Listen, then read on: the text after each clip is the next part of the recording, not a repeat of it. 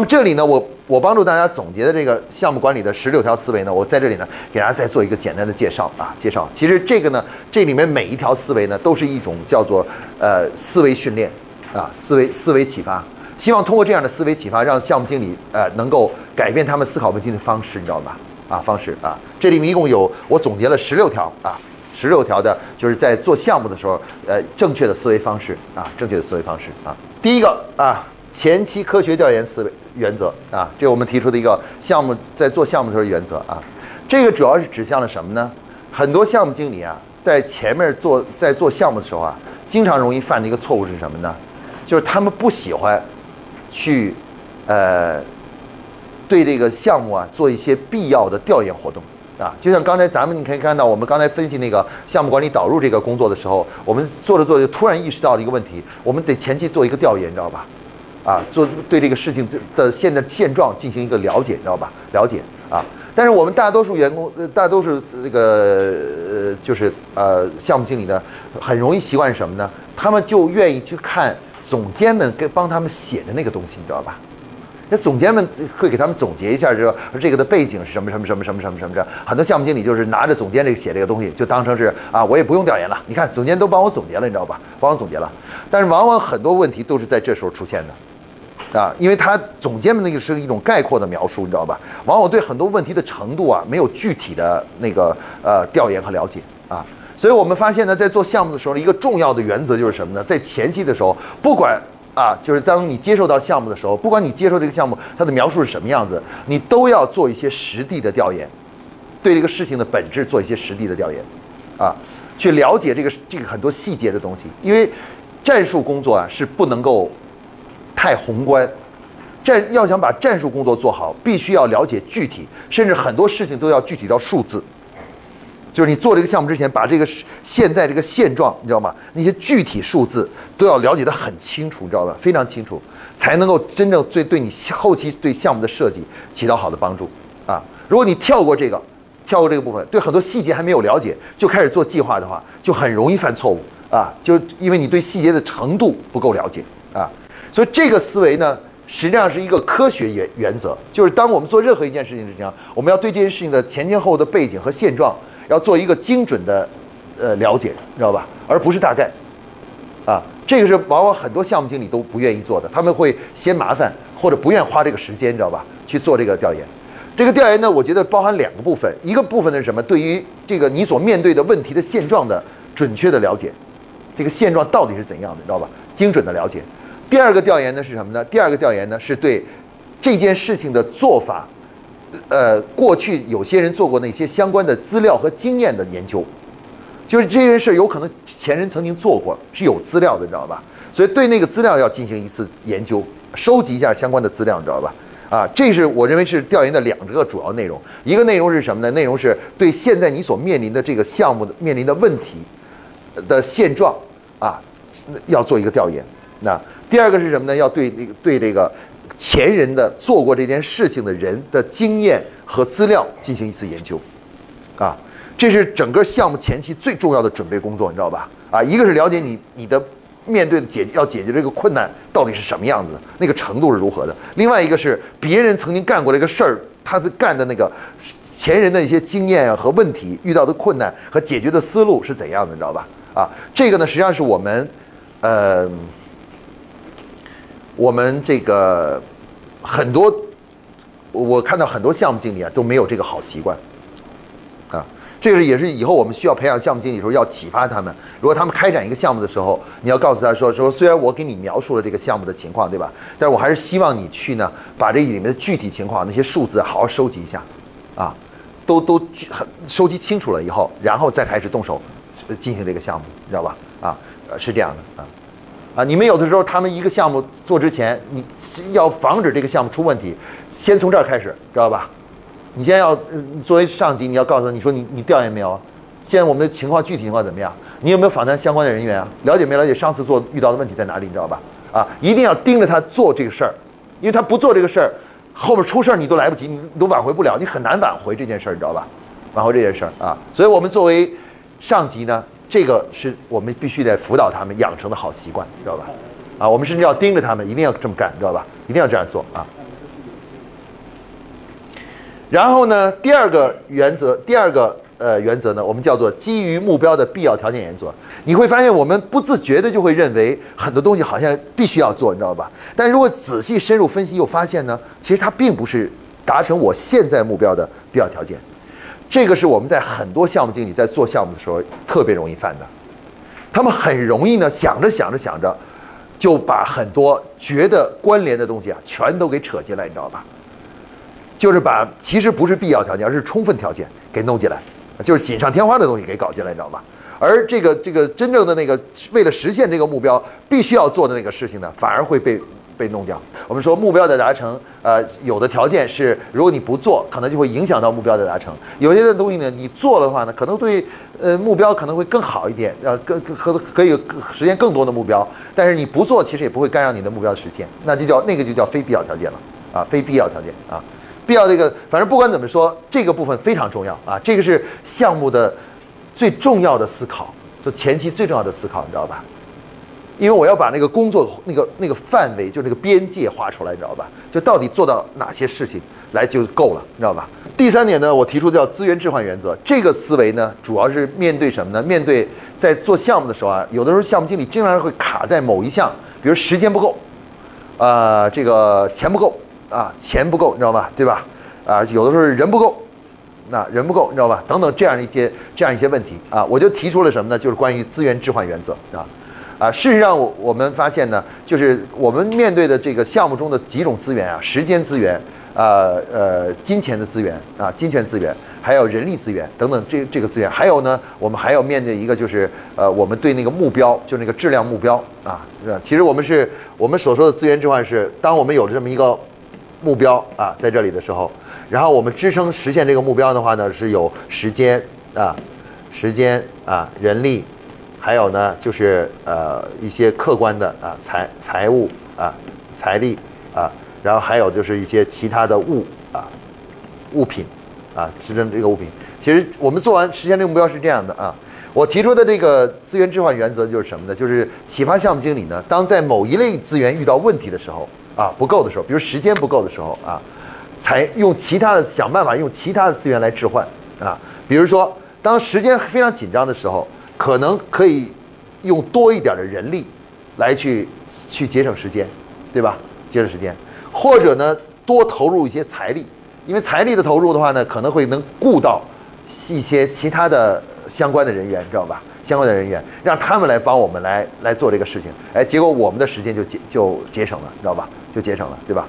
啊，像我们这一天前一段时间这个软件管理这块开发这里，他们就遇到一个问题，他们说我们软件现在那个使用的语言啊不通用性太差，需要重构，要不然用新语言再重写一遍，你知道吧？写一遍，然后一个我问他说你们需要多长时间啊？他们说需要两年。我说天哪，我说两年干脆你就不要告了，不要干了，我就我就我可以 stop 你了，你知道吧？我说你这个这我的目标是最多给你半年的时间，必须把它完完成，然后他们就马上说不可能。你知道项目经理跟我说不可能，做不到，啊，因为我们算了，无论怎么弄，半年之内都搞定，这个都无法把这个全从，因为我们的庞体系挺庞大的，已经有项目管理、年度经营计划、啊流程管理，还有战略，啊还有还有其他一些模块，人力资源模块也上了，这么多东西全重构一遍，这那什么？但是他们的假设是什么？是假设他们自己来做，就是我们这个编程人员自己来编，知道吧？就是就是要两年的时间。我说你那，所以我当时说，我说你这不很简单吗？你你你不够的话，你你你跟我说你要，你可以拿钱来换时间嘛，对吧？你说咱们多投点钱嘛，对吧？我们到外面去整合外部的资呃编程公司、软件公司，对吧？让他们帮帮我们一起来来一起来做这个事儿，对吧？啊，然后那个什么来做，不时间就节节省了嘛，对吧？但是他们当时跟我说什么呢？上来就给我写一个时间，两年、一年半、两年，知道吧？的时间，所这就是什么呢？这就是缺乏了这个这种思考方式。当遇到问题以后啊，你知道吧？缺乏了这个对资源的进行统筹和整重新整合的这种这种思考，所以这个是我们要培养项目这个真正的项目经理要去思考的啊。当遇到某一种一问题，遇到资源遇到呃很大的问题的时候，我们要考虑可以用其他的资源来进行弥补，对吧？第四个呃，这个叫做什么呢？叫做思维呢？叫做理论检验创新原则啊。在项目中呢，项目经理有的人呢，思想打开了以后啊，就开始有思新思路了。所谓的新思路就可以诞生了。他就会甚至会创新出一些新做法，你知道吧？这个新做法可能完全打破了原来的工作方法和流程，知道吧？用一种新的逻辑在做这件事上，你知道吧？这件事情，但是呢，这就产生了另外一个方面的风险了，因为创新是有风险的，你知道吧？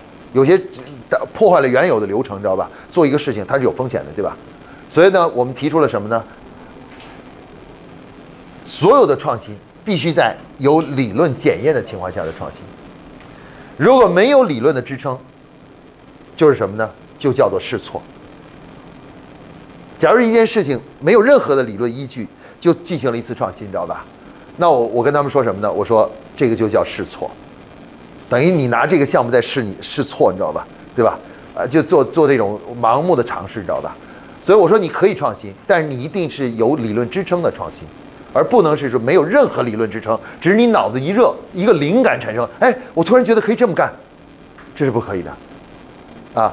项目经理有的时候，很多时候犯的错误就是这个：脑子一热，突然有一个灵感，你知道吧？然后就突然这么做，结果他就实际上就是试，这花了时间做了一个试了一下错，你知道吧？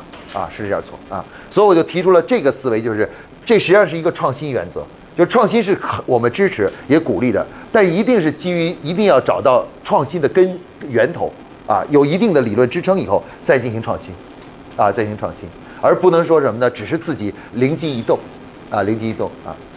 比如说现在现在这个什么，他们这个就是这个，呃，前一段时间我们有的同同学同事提了一个什么，就是这个，就是说这个网上出现了这种流行这种打卡嘛，打卡，学习一个东西就是给你打卡，对吧？现在樊登读书会也是给你打卡，你一旦这个读了这本书，他就不断的提醒你，不断的提醒读什么之类，打卡这个东西，对吧？后来有他们就呃，我们内部的同事就提说，哎，咱们是不是也搞打卡制啊？我们给蓝角落辅导他们做一件事的时候，我们也打卡，反正每每天都跟他们打卡，每天打卡，每天打卡，每天打卡，你知道吧？啊。那像这样的事情呢？因为经常因为从别的地方信息来了这种所谓一种新方法的时候，我们很容易就是听到以后就就说要不我们试一下，你知道吧？但是大家知道这个这种试呢，其实都是存在试错的这种可能性的，你知道吧？啊，那我们建议呢，最好呢就是找到一个背景的理论支撑，然后再去去做这种创新啊，这就是我们说的第四个思维。实际上这是防止呢，就是什么呢？无意义的这个，在一个项目里面呢，无意义的进行这种试错的活动，知道吧？不断的尝试，不断的去试错啊。那么第五个呢？第五个呢，就是呃思维呢，叫路径节点思维。这个思维是什么呢？其实就是上次马老师反复在强调关于步步为营的思维。就做事情的话呢，我们我们希望就像建做项目呢，最好像建一层楼一样的来做事情。就是我们把这个整个项目啊，最好弄成是什么呢？类似我们建一栋楼。啊，建一栋建一栋大厦，你看建楼的特点就是什么呢？它的特点就是就是步步为营。它它不问不问怎么说，它把整个建楼过程一定会分为一呃一地地基，然后一层、二层、三层啊、四层啊，这个五层啊。我们希望项目呢要想尽办法把它整个这个工作过程啊转化成一个这样的一个呃这样一个流程。其实这个流程是一个什么流程呢？如果大家看呢，它就是一个线性流程。就是线性流程，知道吧？线性流程的意思就是说，就像一条路一样，一直走下去，你知道吗？一直向走下去啊。他他的意思就是说，不要我们在做这个项目设计的时候呢，最好不要把它做成网状流程或者环状流程。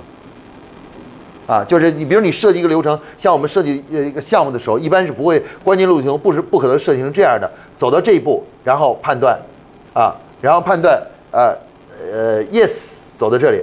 no，再回去，你知道吧？再回去，啊？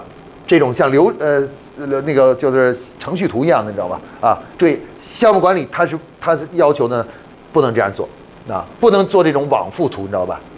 就是这种往复的，就是你这件事儿做完了，但然后不行就再绕回去，然后再绕回去，再绕回去，甚至有的时候他不是做完这件事儿到这儿再绕回去，而是他做了呃几件事做这件事做做做到这儿，他才开始判断，你知道吧？判断这行不行，你知道吧？不行，他就他就绕回到第一步，等于把从头开始再来一遍，知道吧？就是这种这种往复图，你知道吧？这种往复图，那项目管理是认为发现呢，这样做是危非常危险的，会导致整个时间啊一下子就就不够了。这个你原来设计时间，只要你出现一次这种呃返工，你知道吧？从头开始的话，就整个的这个时间就不够了，你知道吧？所以为了保证时间，就提出什么呢？就是你要想办法，项目经理要设计的图呢，是一个叫做路径节点，也就是线性图。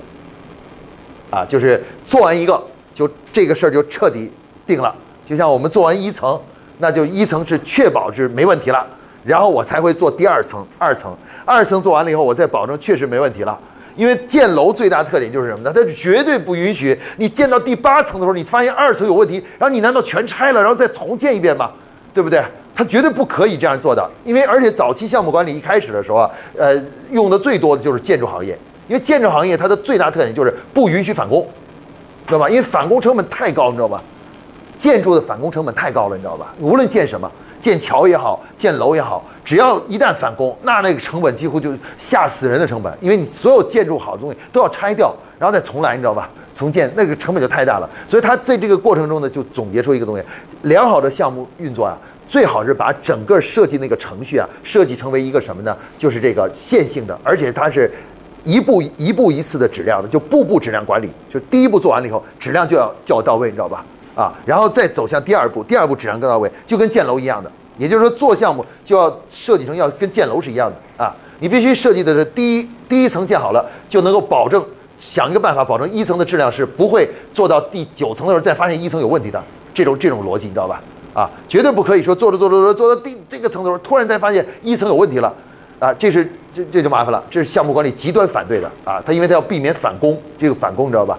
所以他就要求我们在提出了路径节点原则，也就是。所有的这个项目操作流程，尽最大努力是要出现，就是基本上要保持线性流程，就是一头走到底的，而不是不允许有这个回路流程，知道吧？又绕回来了，你知道吧？等于做到某一步再进行判断，然后不行再从从头绕回来再来一遍，知道吧？这样的话是不允许的。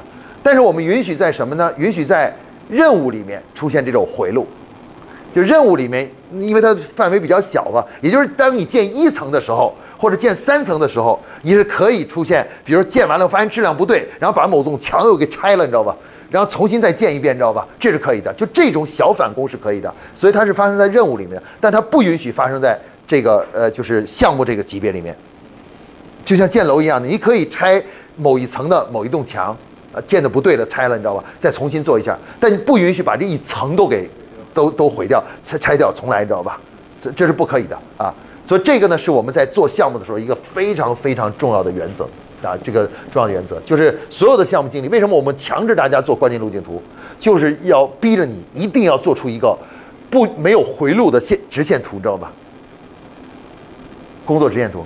但是很多项目经理都不理解，都不理解，知道吧？他们做那个关键路径图，表面看是一个线性的，实际上骨子里的往往经常是一个回路图，你知道吧？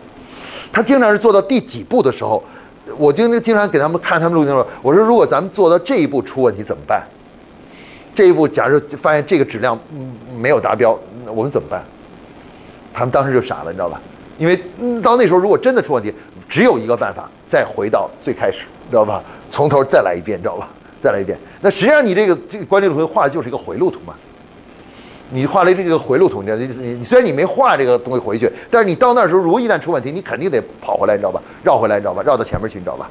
啊，所以所以这个部分就是实际上这个里面提的路径节点原则，就是关键路径图撰写的核心指导原则，啊，就是你怎么把这个工作次序变成一个不能不不会返工的工作次序，啊。如果你要不小心，我告诉你，设计出那个流程，其实就是一个必然会，就是呃运气好是不返工，运气一旦不好就得从头返工，你知道吧？从头开始再来一遍，你知道吧？这样一个这样一个东西啊。那所以这个部分关，所以这这个路径节点思维就是关键路径图设计的指导思想，知道吧？它的难点也在此，就是一般写一个路径图谁都能写得出来，你知道吧？写出来，但是能写出一个真的不会出现返工的这种路径图，那可不是件容易的事儿，你知道吧？啊，这个这个就是容易的事儿。很多人写路径图都是你看起来是一条路径，但是你会发现它会出现返工的，你知道吧？这个这个可能一出来什么毛病，就整整个从头再来一遍，你知道吧？再来一遍的这种情况。所以路径节点思维就提出了，一定要把整个项目的整个结构设计设计成一个以线性为核心的这个这个方式，而且要采用步步质量管理，就是一旦做完一步以后，要进行阶段性的质量控制和监理，确保这个质量是没有问题，然后再走向下一步。知道吧？如果这一步有问题，不要开始下一步，啊，就一定要保证这一步确实质量过关了，然后再走到下一步，其实就是建楼的思想了，就是以建楼的思想来建楼的态度和工作方法来面对我们的项目，知道吧？啊，他发现这样才真正会保证时间和保证质量。啊，很多项目时间被不出现问题了，然后费用呃等于那个出现问题了，你知道吧？都是原因都是什么呢？都是因为这个就是这个呃这个什么这个就是因为呃它设计的是一个回路流程。咱们平常做的一个有一件一种项目是最容易出现回路流程的，是什么呢？就是市场调研。因为市场调研得有它自己的一个。做法流程啊，前期的流程。如果一开始对这个不了解，设计上来就稀里糊涂设一个问卷，然后那个问卷呢设计完了以后也没有经过深入的质质检和 QC，你知道吧？然后就撒出去开始做调研了，你知道吧？最后你知道结果是什么？一旦发现里面有些关键数据当时忘了收集了，或者问卷里没弄，或者问的方法不对的时候，你知道吧？这时候我告诉你，你必须得从最开始再从头来一遍，你知道吧？这个数据才是有意义的，否则这个数据这个调研等于白做，完全白做了，你知道吧？